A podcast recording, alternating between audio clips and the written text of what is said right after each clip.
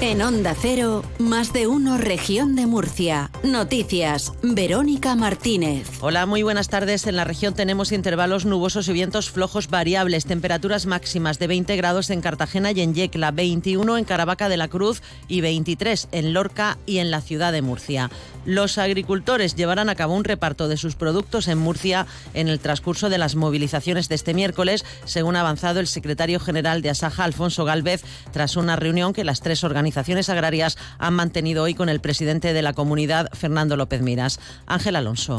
Galvez ha explicado que durante esta jornada se van a concentrar, se van a concretar el itinerario de las movilizaciones y tractoradas que tendrán lugar en las cinco comarcas. Lo que sí que ha confirmado ya es que a las 11 habrá una concentración a las puertas de la delegación del gobierno y posteriormente un reparto de productos del campo y a, la partir de las 12, y esto haciendo un llamamiento a toda la ciudadanía y a los vecinos de Murcia, habrá un reparto de productos gratuitos, pues pidiendo con ello, con ese gesto, el que valoren la calidad de nuestros productos, la cercanía de nuestros productos y que en los actuales momentos la gran mayoría de productos agrarios pues eh, están con unos bajos precios, con unos elevados costes de producción y que comprendan pues, la situación que estamos viviendo y que apuesten por, por lo nuestro, ¿no? por lo español, por los productos de la región de Murcia el presidente López Miras que ha comenzado a negociar con Asaja Coa y UPA el plan plurianual dotado con 18 millones de euros para compensar a los agricultores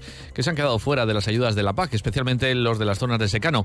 Ha señalado que no va a ir a las movilizaciones del miércoles ya que los convocantes han pedido a los políticos que no participen. Las organizaciones agrarias han pedido que mm, no haya representantes públicos, que no haya políticos en una reivindicación sobre todo para que no se pueda distorsionar ¿verdad? el mensaje que van a lanzar. Y a mí me parece acertado que no quieran que haya distorsiones, porque no se trata de que vaya yo, ¿no? Se trata de que puedan ir pues, pues cualquier partido político, cualquier político, hayan apoyado o no, tengan una visión similar a la suya o no. Por lo tanto, me parece acertado que no quieran esa distorsión. Ellos saben, la sociedad saben que yo estoy con ellos. Esté físicamente o no, yo siempre voy a estar con ellos. López Miras ha destacado que junto a las organizaciones agrarias están avanzando en el reparto de los 18 millones de euros de ayudas al sector del plan plurianual y está convencido de que el acuerdo llegará pronto. Subraya también que el gobierno regional, dentro de sus competencias, está dando respuesta a las reivindicaciones del sector. Y el diputado regional de Podemos, Víctor Ejío, ha anunciado la movilización de piquetes informativos de la formación morada a las puertas de alguna de las grandes cadenas de distribución más representativas para denunciar los márgenes de beneficios escandalosos de estas multinacionales y pide a la ciudadanía una huelga de consumo este miércoles en solidaridad con el sector primario. Podemos se solidariza con los agricultores que se movilizan el 21 de febrero al margen de las manifestaciones que han convocado, ya que han pedido que no haya presencia de políticos en esas manifestaciones. Habrá piquetes informativos de nuestra formación en algunos supermercados para denunciar lo que está pasando, que son los márgenes absolutamente escandalosos de beneficio de las grandes cadenas de distribución. Porque esto afecta a toda la ciudadanía. Si al agricultor le pagan 10 céntimos por el kilo de limones y el supermercado lo vende a 2 euros, le están robando al agricultor, pero también al consumidor. Desde las organizaciones agrarias pidieron a los partidos políticos que no estuvieran presentes en la manifestación nos parece totalmente lógico después de la utilización que la ultraderecha ha hecho de las protestas, pero nosotros a través de esta acción pues vamos a estar también presentes eh, mostrando nuestra solidaridad de una forma original. Más asuntos. La Consejería de Salud ya está ocupándose de la planificación de este próximo verano. Los profesionales sanitarios disfrutan de las vacaciones y hay que cubrir las plazas. Este año hay que sumar un problema más a esa situación. Los residentes de cuarto año terminan su formación y eso va a provocar una pérdida de unos 5.000 profesionales en toda España. Al respecto se le ha preguntado al consejero de Sanidad, Juan José Pedreño. Y es que los residentes de cuarto año finalizan en septiembre de este año. Por tanto, nos podemos encontrar con que eh, mayo y sobre todo junio, julio, agosto y septiembre, que suelen ser los meses de vacaciones de los profesionales, nos encontremos en todo el territorio nacional con 5.000 profesionales menos. Hemos pedido soluciones al Ministerio. De momento, las soluciones que aporta son las que ya conocíamos. Creemos que podemos encontrarnos con un entorno difícil Hay un dato esperanzador en esta materia. El pasado año los famosos MIR, los médicos especialistas en formación, una buena parte de ellos decidieron venir a ejercer a la región de Murcia. Los datos los aporta el consejero que espera que esta tendencia también se repita en las siguientes promociones para no tener problemas a la hora de cubrir plazas en los hospitales de la región.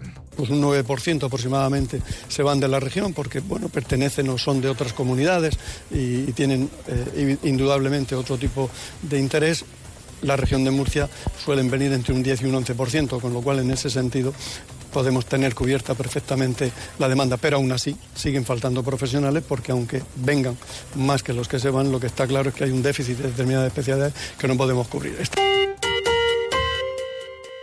El 112 cumple 25 años al servicio de todas las personas de la región de Murcia. Hoy, como el primer día, tu protección es nuestra prioridad. Trabajamos para ti. Sin seguridad no existe libertad.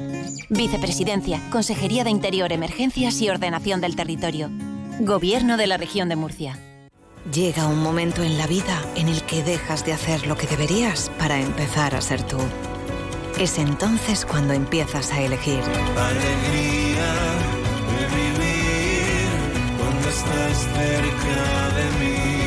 El Pozo 1954. Elige lo que te emociona.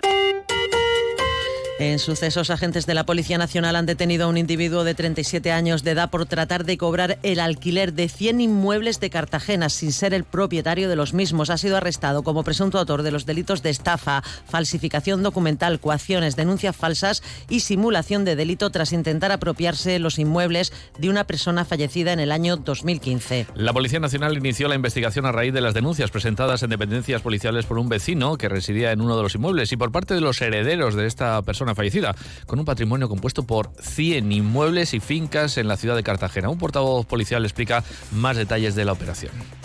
La investigación desarrollada por agentes especializados de la Policía Nacional pudo determinar la ilegitimidad de la documentación presentada a partir del año 2022 por el responsable de los hechos y con la que pretendía apropiarse de los inmuebles, principalmente contratos privados que a través de un notario se habían elevado a públicos y que supuestamente se habían materializado antes del fallecimiento del legítimo propietario, contratándose su falsedad con Hacienda, donde pasan los inmuebles cuando no son reclamados por los herederos.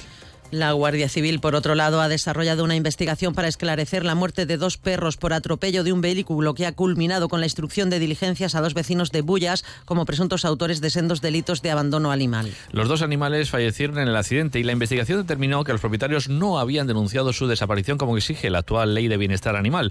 Una portavoz de la Guardia Civil explica los hechos. La investigación se inició cuando la Guardia Civil fue alertada de un siniestro vial ocurrido en la carretera RM15, término municipal de Bullas, por el atropello de dos perros que resultaron muertos después de irrumpir en la calzada y ser arrollados frontalmente por un vehículo.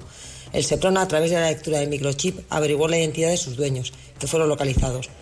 De esta forma averiguaron que no había denunciado su pérdida. La actuación policial culminó con dos personas investigadas como presuntas autoras de sendos delitos de abandono animal. Los bomberos de Cartagena, por otra parte, han tenido que sofocar un incendio en unas instalaciones de placas solares en una vivienda situada en La Unión.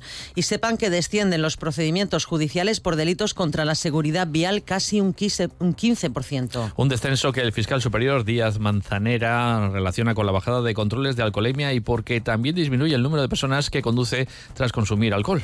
En la mayor parte, de forma proporcional, indudablemente, ha sido porque se han, eh, eh, se han producido o bien menos controles de alcoholemia o que los controles de alcoholemia han sido siendo numerosos, pero los resultados que se han obtenido ha sido eh, satisfactorio en cuanto a que los ciudadanos pues, beben menos de lo que, de lo que sería de, lo, que, lo que no debería de ser.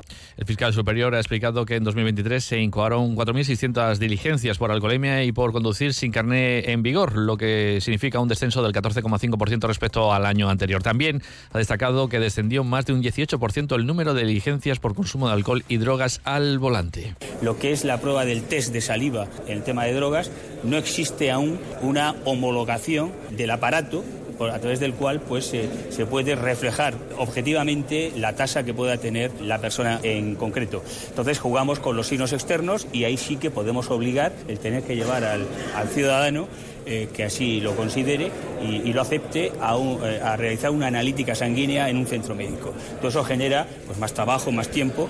Continúan las noticias en Onda Cero. Buenas tardes.